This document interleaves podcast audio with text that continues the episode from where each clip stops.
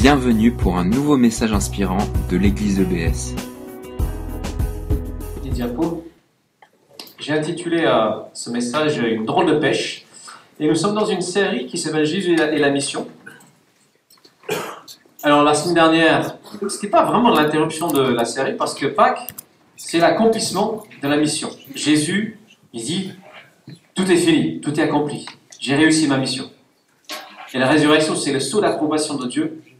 Dit oui, mon fils a parfaitement réussi sa mission. Et il y a cette nouvelle vie qui jaillit avec puissance. C'est surprenant. Tout le monde ne le voit pas. Mais cette nouvelle vie vient de Dieu.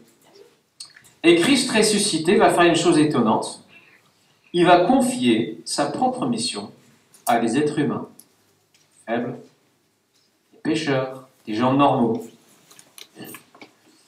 On va revenir sur ce premier dimanche, ce jour de résurrection. Le soir, Jésus se manifeste à ses disciples et apparaît dans une pièce comme ça où ils sont rassemblés. Et il leur dit des choses.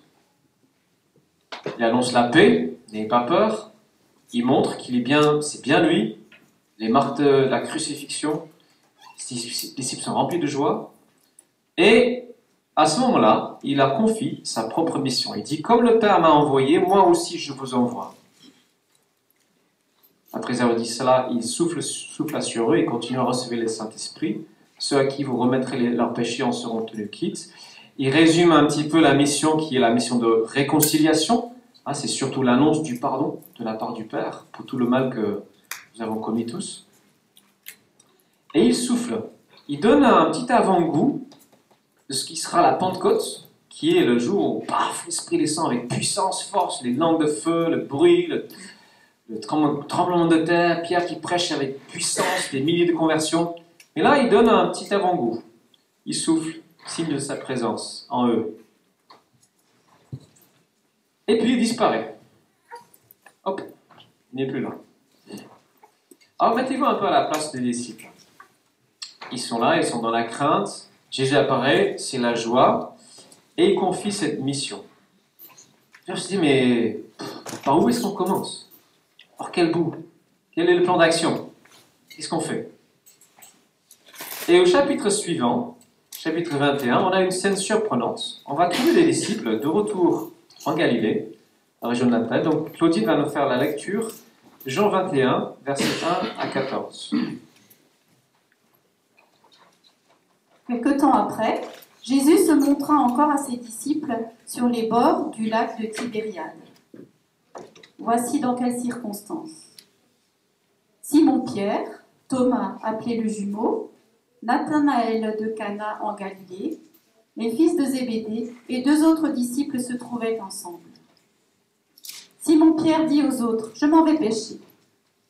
Nous aussi, nous y allons avec toi, lui dirent-ils. Et les voilà partis. Ils montèrent dans un bateau, mais la nuit s'écoula sans qu'ils attrapent un seul poisson. Déjà, le jour commençait à se lever, et voici, Jésus se tenait debout sur le rivage. Mais les disciples ignoraient que c'était lui. Il les appela. Hé les enfants, avez-vous pris du poisson Rien, répondirent-ils. Jetez le filet du côté droit du bateau, leur dit-il alors, et vous en trouverez. Ils lancèrent donc le filet et ne purent plus le remonter, tellement il y avait de poissons. Le disciple que Jésus aimait dit alors à Pierre, C'est le Seigneur. En entendant que c'était le Seigneur, Simon-Pierre, qui avait enlevé sa tunique pour pêcher, la remit et se jeta à l'eau. Les autres disciples regagnèrent la rive avec le bateau en remorquant le filet plein de poissons, car il n'était qu'à une centaine de mètres du rivage.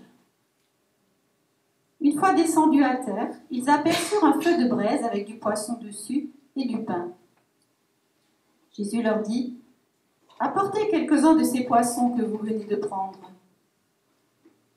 Simon-Pierre remonta dans le bateau et tira le filet à terre.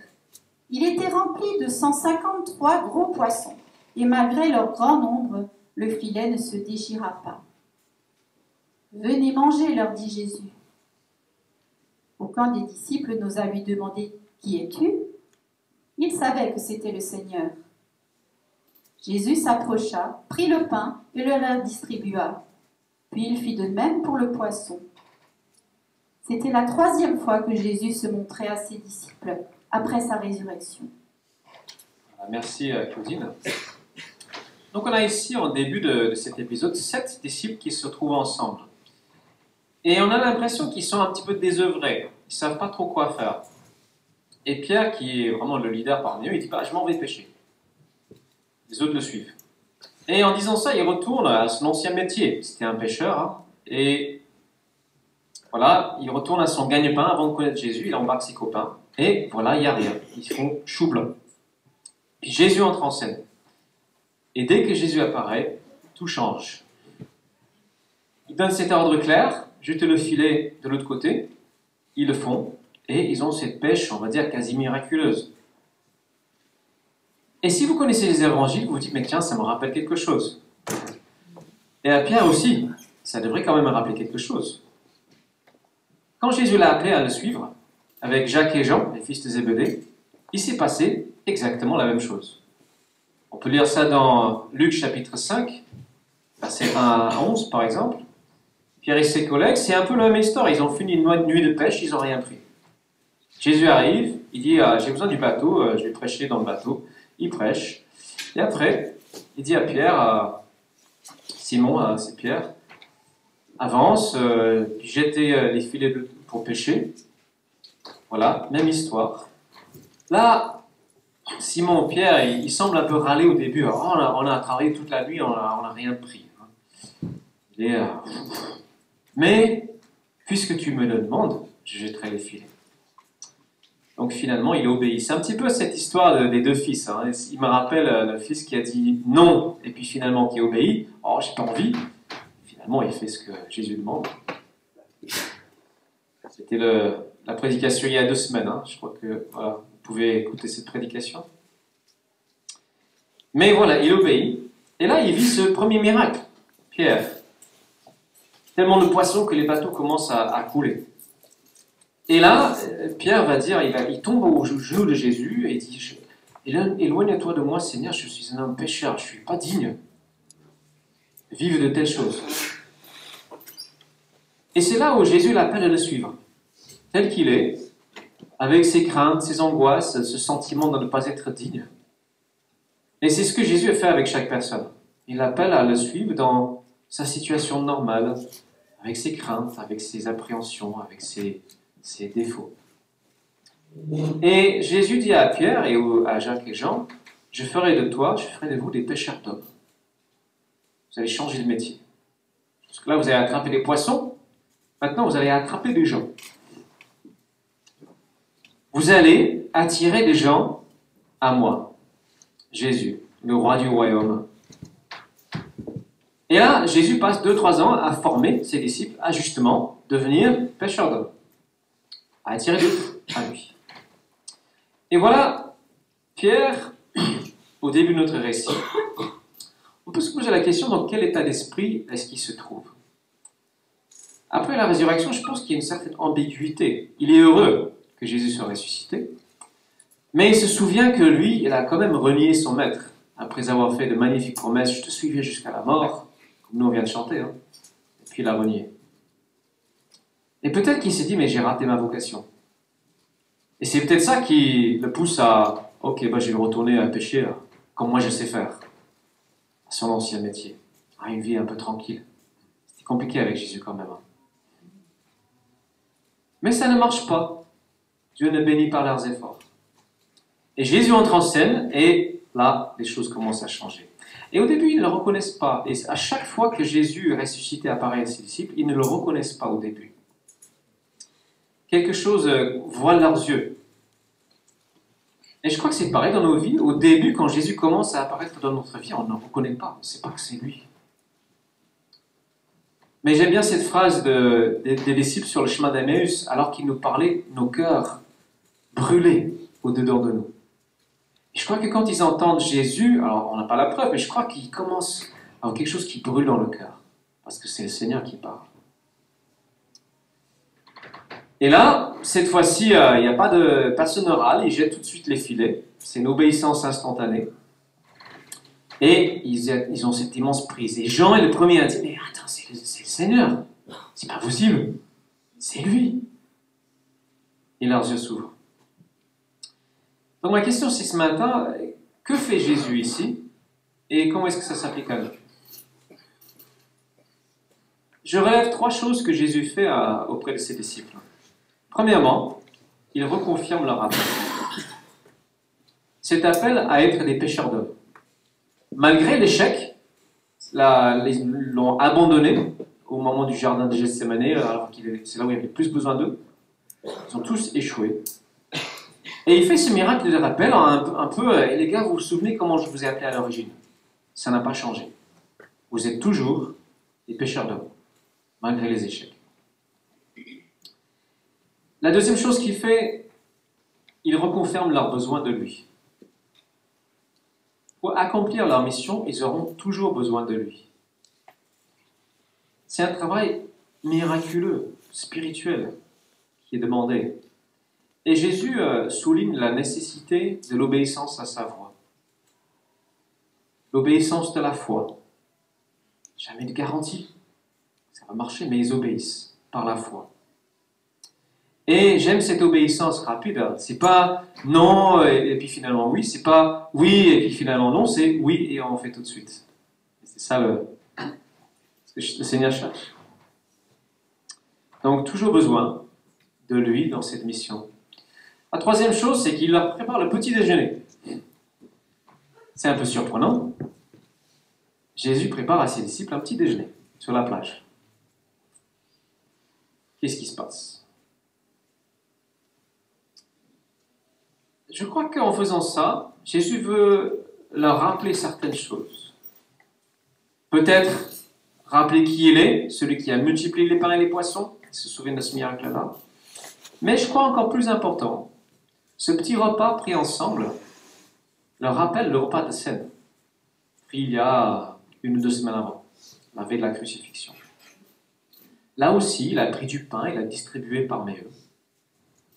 Et je crois que Jésus est en train de leur rappeler cette alliance, son engagement vis-à-vis d'eux, et les inviter toujours, toujours, toujours à la communion avec lui, à manger avec lui, à juste être avec lui. Et ça rappelle que le cœur de la mission, c'est cette relation, cette intimité, cette communion, ce, cette détente, je parlais de ça tout à l'heure, ce repas avec le Seigneur. La mission ne prend pas le pas sur cette communion. Oui, on va à la pêche, on travaille, et après on est dans cette communion avec le Seigneur. Maintenant, la question qui, qui m'intéresse, c'est, ok, c'est bien, mais qu'est-ce qui nous vient, nous, à Strasbourg, aujourd'hui, ce matin? Je crois que Dieu dit des choses similaires. J'ai relevé quatre choses que je crois que le Seigneur nous dit à travers ce texte.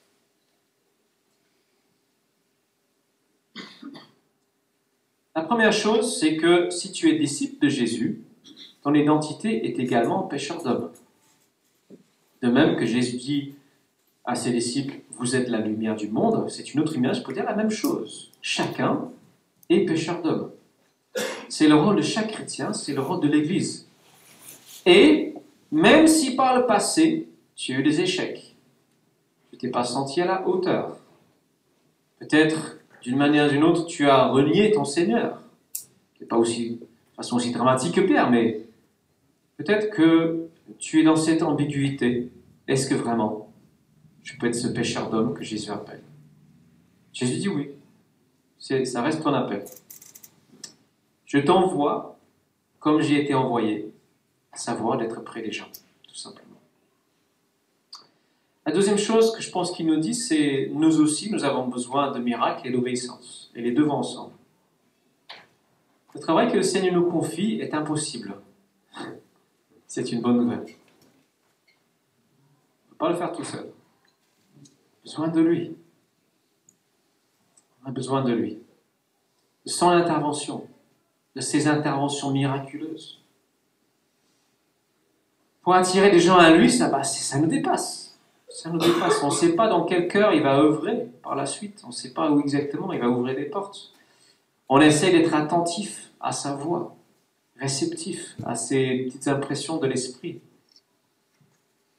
Peut-être aussi, comme les disciples, on peut avoir l'impression qu'on s'est beaucoup donné pour pas de résultats. On a pêché toute la nuit, on n'a rien pris. On s'est fatigué pour rien. Je crois qu'on a tous eu cette impression parfois. Il y a quelqu'un euh, qui n'est pas là ce matin, non, il n'est pas là. Quelqu'un qui est encore loin du Seigneur, j'avais prié pour lui, il a vécu un vrai miracle. Il est complètement guéri du dos, il a pu commencer à travailler. Je dis, waouh, super C'est pas pour autant qu'il a encore qu'il, a donné sa, son cœur à Jésus. Je ah, mais je rame Je rame, jusqu'à quand, Seigneur? On a tous eu ce sentiment. Mais ici, Jésus nous demande de jeter nos filets aussi ailleurs. Et pour moi, je, fais le lien avec cette histoire de devenir église cellulaire. Moi, je crois que c'est par là que Jésus nous demande de jeter nos filets. Par ce moyen-là. Et mon raisonnement, c'est si c'est vraiment lui qui, demande, ben, il va bénir. Comme il a béni pêche miraculeuse, si nous restons dans cette obéissance à sa voix.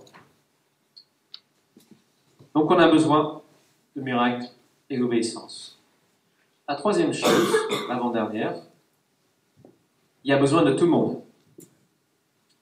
Dans euh, ce groupe de sept disciples, il y en a trois où c'est sûr qu'ils sont pêcheurs de métier. Pierre, Jacques et Jean, les fils de Zébédée.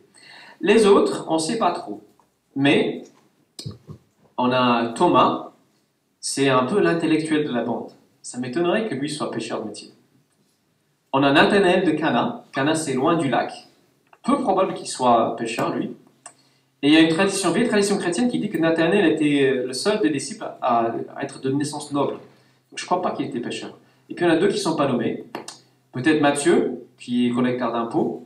Mais en tout cas, il y a toute probabilité que ce soit une équipe mixte, de professionnels et de non-professionnels.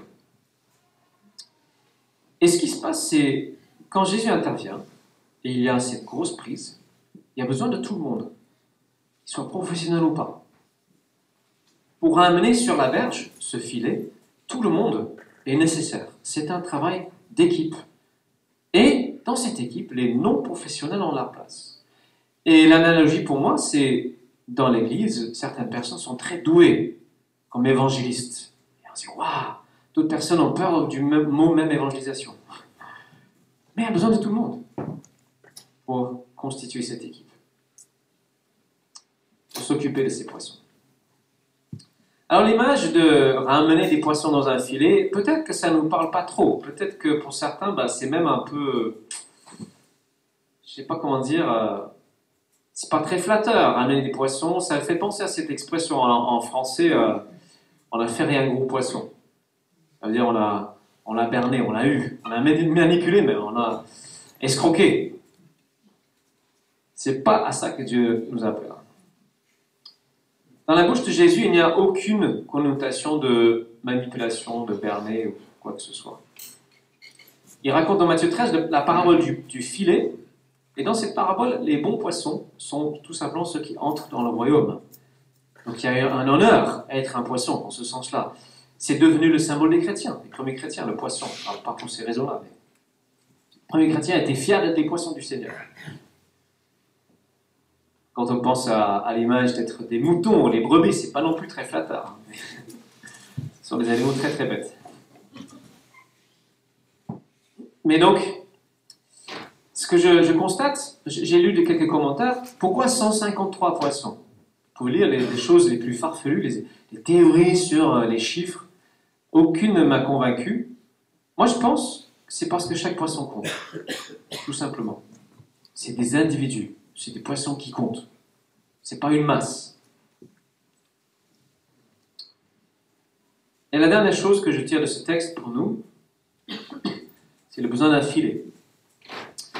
Quand on, pense dans notre société à aller à la pêche, on a plus souvent à, la tête ce genre d'image, quelqu'un tout seul avec sa canne à pêche. Alors c'est parce que nous sommes une société très individualiste. Il y a des pêcheurs parmi nous euh, qui aiment aller à la pêche. Je vois. Vous y allez tout seul ou avec, à plusieurs? Seul. Eh oui. Notre façon d'attirer les personnes à Christ repose souvent sur des efforts individuels, ponctuels. C'est un peu comme si pour certains c'était un loisir. on a des, évangélistes, ils ont ce loisir d'aller porte à porte ou je sais pas quoi, des enthousiastes. Mais c'est pas ça. L'appel de Dieu, c'est que nous devenions ensemble une communauté qui ressemble à un filet. Qu'est-ce qu'un filet? C'est un maillage serré duquel le poisson ne peut pas s'échapper. Et pour moi, ça me parle d'un réseau relationnel, un maillage serré. C'est-à-dire, on a des liens, des relations fortes avec des personnes, des frères, des sœurs. Pas avec tout le monde, parce que c'est pas possible, avec un petit nombre. Et c'est un maillage qui est ouvert. Alors j'ai fait un petit... Euh, voilà, ce réseau relationnel, les points représentent euh, nous. Ça, c'est les, liens, c'est des liens entre nous. Quelqu'un arrive, alors un poisson va devenir, il va faire partie du filet, et crée des relations avec d'autres qui forment ce filet. Et c'est pas douloureux. mais le réseau doit être suffisamment ouvert pour accueillir de nouveau. Ce qui se passe dans, plusieurs églises, c'est que les gens ont des relations fortes, mais ça les empêche d'accueillir d'autres. Et le, filet est fermé. Nous devons avoir cet équilibre d'avoir des relations fraternelles fortes, on se soutient les uns les autres, vraiment, mais avec cette ouverture pour accueillir toujours d'autres qui rejoignent le réseau. Et ce réseau qui s'agrandit. L'image des cellules, c'est un peu ça. Et puis, ce qui va se passer avec les cellules, c'est au bout d'un moment, on va avoir deux, deux groupes. Ils vont se constituer, comme ça. Pas oublier que le but du filet, c'est justement d'attraper les poissons. Alors, je vais laisser la place à, à Philippe pour mettre un peu de chair sur cette, euh, ce message. Juste le dernier mot, c'est de dire que n'oublions pas le petit déjeuner avec Jésus. C'est après la mission, c'est cette communion.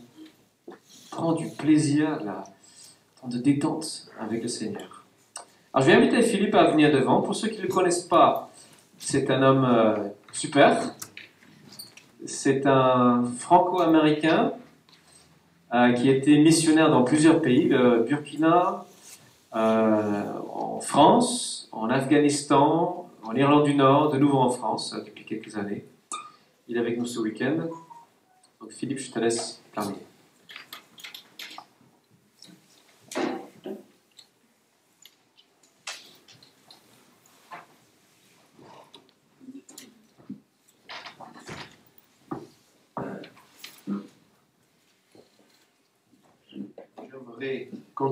Ce message, amplifier certaines choses et puis vous essayer d'apporter un, autre éclairage un petit peu.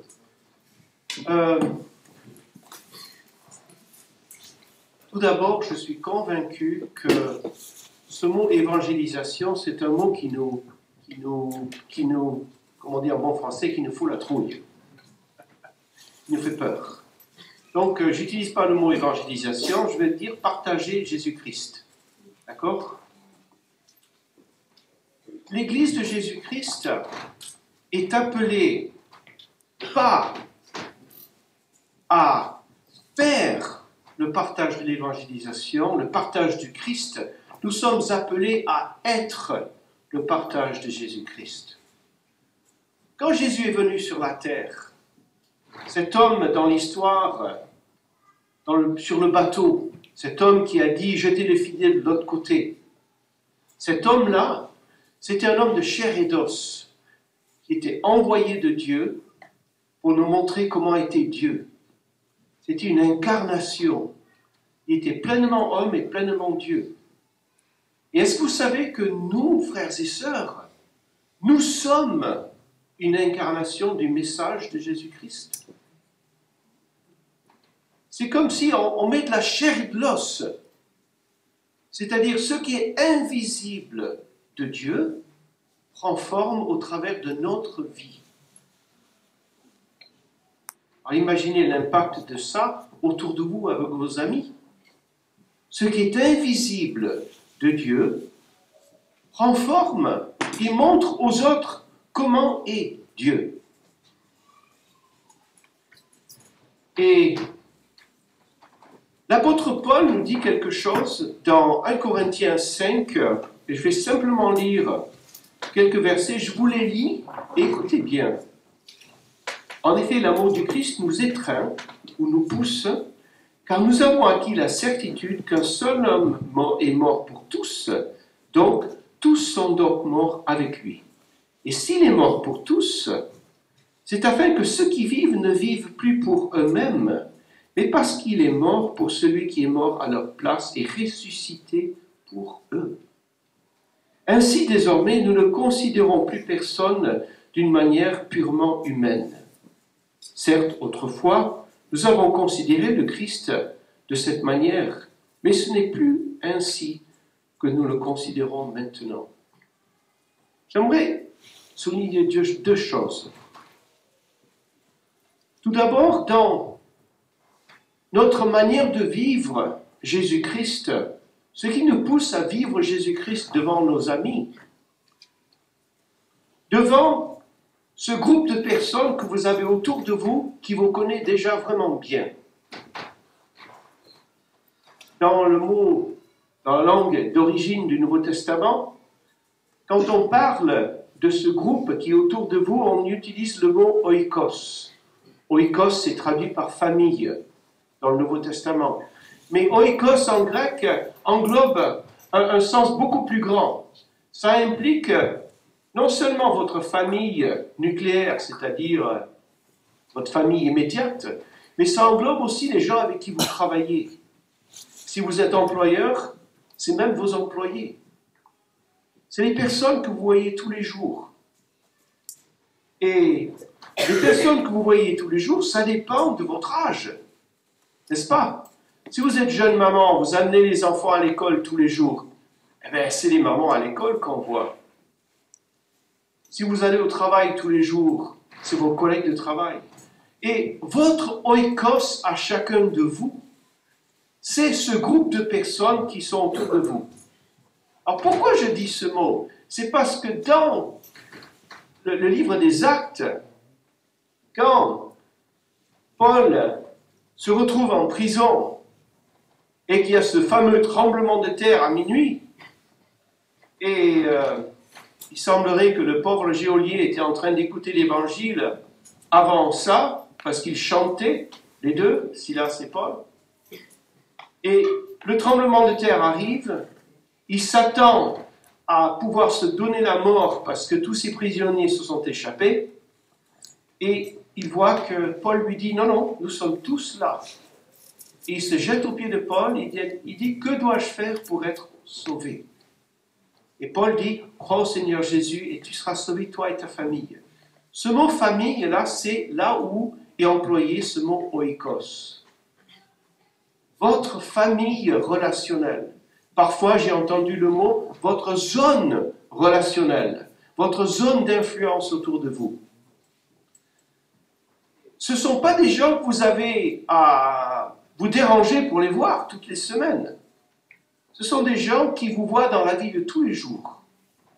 Et si vous êtes comme moi, tout le monde qui m'entoure n'est pas converti, n'est-ce pas? Les gens que je vois toute la semaine ne connaissent pas Jésus encore. Mais ils connaissent quelqu'un qui connaît Jésus.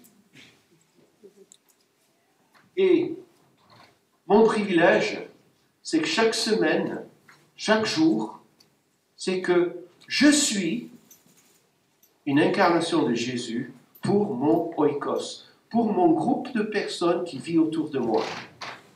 Pour moi, c'est mon voisin, l'adjoint au maire, c'est quelqu'un qui est au café où je vais faire mes entretiens toujours, et c'est d'autres personnes qui m'entourent. Ce sont les personnes que je vois chaque semaine. Et les personnes avec lesquelles j'ai le privilège de vivre la vie avec. Alors, euh, Paul dit quelque chose de mystérieux. Il dit ça au verset 16. Euh, il dit, nous avons considéré le Christ de cette manière, d'une manière purement humaine. Et j'aimerais utiliser cette manière purement humaine de voir pour vous encourager avec quelque chose. Vous savez, on a tous des lunettes que nous portons. Nos lunettes, ce sont notre racisme, nos préjugés, notre histoire, notre culture, la langue que nous parlons. Et lorsque nous regardons les gens autour de nous, on les regarde au travers de tout ça. Et on les regarde bien sûr avec euh, Ah, mais les gens, ils sont comme ça. C'est-à-dire, on catégorise les gens. Mais j'aimerais vous donner deux histoires que j'ai vécues. Et j'en ai vécu beaucoup d'autres, mais deux particulières. Quand nous étions euh, missionnaires en Afghanistan, j'ai travaillé avec l'armée afghane pendant plus de deux ans. Et je côtoyais les généraux, des généraux de l'armée afghane. Et parce que j'étais un formateur de leadership avec eux, j'étais un de leurs formateurs, et on a développé des relations approfondies avec eux. Et un jour, euh, c'était en août 2010, le jour avant, on venait de découvrir que dix personnes avaient été tuées par le taliban et euh, massacrées par le taliban. Et sur ces dix personnes, il y en avait six qui étaient des missionnaires, comme moi. Des personnes que je connaissais personnellement, des amis, des frères, des sœurs qu'on voyait presque tous les jours de la semaine. On a fait des cultes ensemble, on mangeait ensemble. Et ils, ont été tués. Le jour suivant, je me trouve dans le bureau d'un général. Alors, c'est un, général qui a beaucoup de responsabilités au niveau des hôpitaux. Il est responsable pour tous les hôpitaux de l'Afghanistan. Et j'étais dans son bureau. C'était un général qui avait fait la guerre, vraiment. 30 ans de guerre. Il avait conduit des hommes dans la bataille. C'était le, l'aide de camp personnel du commandant Massoud, que nous connaissons bien de nom. Donc quelqu'un d'important, quelqu'un qui avait vraiment fait la guerre. Alors on peut se dire, moi je regarde un gars comme ça, je dis, il est dur, il est dur le gars. À l'intérieur, ça doit, il doit avoir une croûte autour de lui. Et vous savez, nous on fait la même chose et vous faites la même chose aussi. Hein. Vous regardez les gens autour de vous et vous, les regardez et dites Ah non, non, lui là, non, il n'est pas ouvert. Ah non, non. Elle, oh, jamais. Mais ce qui m'a étonné avec ce gars ce jour-là, c'est que j'étais dans son bureau seul et il s'est mis à pleurer devant moi. Il m'a dit Philippe, je suis désolé pour tes amis qui ont été tués. Je suis tellement désolé et je pleure avec toi. Moi, je ne m'attendais pas à ça de la part d'un général qui avait fait 30 ans de guerre, qui avait vu je ne sais pas combien de morts au fil des années. Une autre fois, à, Herat, j'étais en train de faire un cours à la faculté et à cause du cours, j'ai fait connaissance avec un prof, prof d'anglais. Et euh, après, on était dans la salle des profs ensemble et il s'est mis à me parler. C'est un homme quatre fois sélectionné équipe de foot olympique, bien connu dans le pays, l'un des coachs de l'Afghanistan, bien connu. Et il me dit, tu sais Philippe, je regarde le God Channel tous les soirs il a commencé à me raconter son histoire. Il m'a dit, tu sais, j'ai perdu mon père quand j'étais tout petit. Et je ne sais pas pourquoi, mais j'ai toujours voulu que Dieu soit dans ma vie. J'ai toujours voulu sentir la présence de Dieu.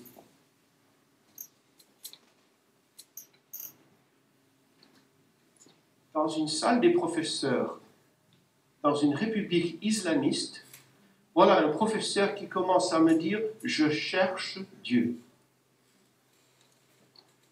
Parmi votre oikos, frères et sœurs, il y a des personnes qui cherchent Dieu. Mais j'aimerais vous encourager et vous exhorter vraiment. Demandez à Jésus ses yeux. Comment Jésus voyait la foule? Matthieu 9, 36 nous dit, à la vue de la foule, il fut ému de compassion, car elle était comme un troupeau qui n'ont pas de berger. Vous savez que les gens autour de vous sont comme ça? C'est un troupeau qui n'a pas de berger. Ils ne savent pas où ils vont. Mais vous savez, les apparences sont trompeuses parfois. J'aimerais vous encourager à voir les gens tels que Jésus les voit, pas d'une manière purement humaine, mais de les voir tels que Jésus les voit. Des brebis perdues et qui ont besoin de trouver leur berger. Et qui c'est qui va les aider à trouver le berger? C'est nous. Ensemble, on va les aider à trouver le berger. Nous connaissons le berger. Il y a un troupeau là-bas. Tu veux venir te joindre au troupeau? Viens avec nous. Ce prof, quelques jours plus tard, à Noël, je suis en train de faire un, cours avec 30 professeurs de la fac avant Noël. Et j'ai amené ma guitare avec moi en cours. Et j'ai demandé est-ce que je peux chanter des cantiques de Noël pour mes professeurs. Ils ont dit oui, Philippe. Et j'ai dit est-ce que je peux ouvrir ma Bible et vous lire l'histoire de Jésus? Ah ben oui, l'histoire d'Issa Messire. Oui, on veut écouter. Ce jour-là, quand j'ai commencé à chanter, je ne sais pas pourquoi, mais la présence de Dieu est tombée dans la pièce. Il y a eu une manifestation de Dieu pour ces chers professeurs. Je me souviens, les profs, ils se regardaient entre eux comme ça. Ils ne savaient pas ce qui leur arrivait. Ils sentaient la présence de Dieu pour la première fois de leur vie. Un mois plus tard, ce prof arrive à la maison et me dit, je veux connaître ce Jésus. Il s'est converti et il est, il est mort pour sa foi il y a à peu près deux ans, pour vous dire. Mais la joie, c'est que je vais retrouver mon fils là-haut. Vous savez, les apparences étaient trompeuses avec lui. J'aurais, pu dire, ah non, non, lui, oh, c'est un musulman. En fait, il avait un cœur qui avait mal. Si nous voyons les gens tels que Jésus les voit, frères et sœurs, nous allons voir ce que le Père est en train de faire dans leur vie. Et nous allons travailler avec le Père dans leur vie. Est-ce que vous savez que vous avez le privilège de faire ça? Parce que vous avez reçu le Saint-Esprit qui vous permet de voir des choses comme ça. Et j'aimerais aussi vous dire, ne soyez pas intimidés par ce que vous voyez. Vous savez, nous, on, vit dans une culture qui nous ridiculise parce que nous croyons. Comme dit à la fac, tu crois, tu as oublié de réfléchir. On veut nous intimider. On veut ridiculiser ce que nous croyons. L'apôtre Paul a dit, nous croyons en une folie.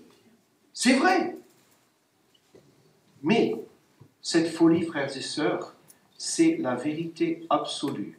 Jésus est le chemin, la vérité et la vie. nous avons le privilège de donner ce Jésus à notre famille, les gens qui nous entourent. Et est-ce que c'est compliqué? Pas du tout. Une chose que j'ai découverte, apprendre à écouter les gens. Souvent, quand vous écoutez les gens, ils vont vous dire ce qui ne va pas. Mais bien souvent, nous, en tant que chrétiens, on a notre petite euh, présentation, vous savez, la, présentation stock, la présentation générique de Jésus. On a notre présentation. On fait la présentation, mais on n'écoute pas. Un dicton irlandais dit Écoutez la leçon de Dieu. Il vous a donné deux oreilles et une bouche. Je pense que c'est un bon escient.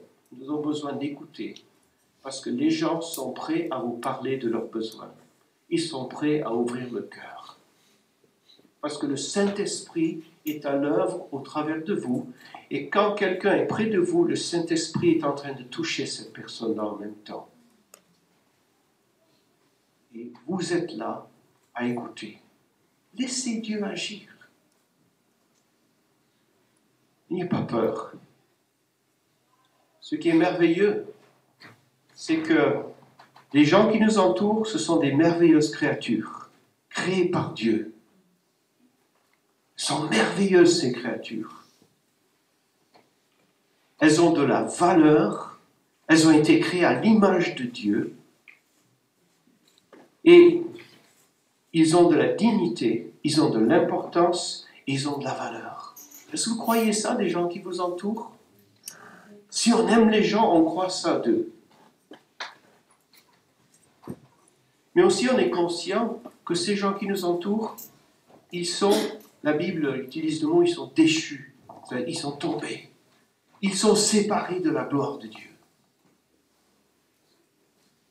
Et nous avons le privilège de voir que ces personnes peuvent devenir des nouvelles créatures en Christ. Amen. Hein? Des nouvelles créatures en Christ. Frères et sœurs, c'est ça l'espoir que nous avons dans notre cœur, dans, notre, dans nos pensées, dans notre bouche. N'ayons pas peur de le proclamer. Et j'aimerais vous dire que dans ces cellules de vie, vous allez pouvoir partager Jésus en communauté. Pas seul, mais en communauté. Pour moi, la cellule, c'est une équipe d'évangélisation. Donc, euh, n'ayez pas peur et laissez Jésus vous conduire. Amen. Merci d'avoir écouté notre podcast. Pour plus d'informations sur l'Église EBS, rendez-vous sur le site internet www.église-ebs.com.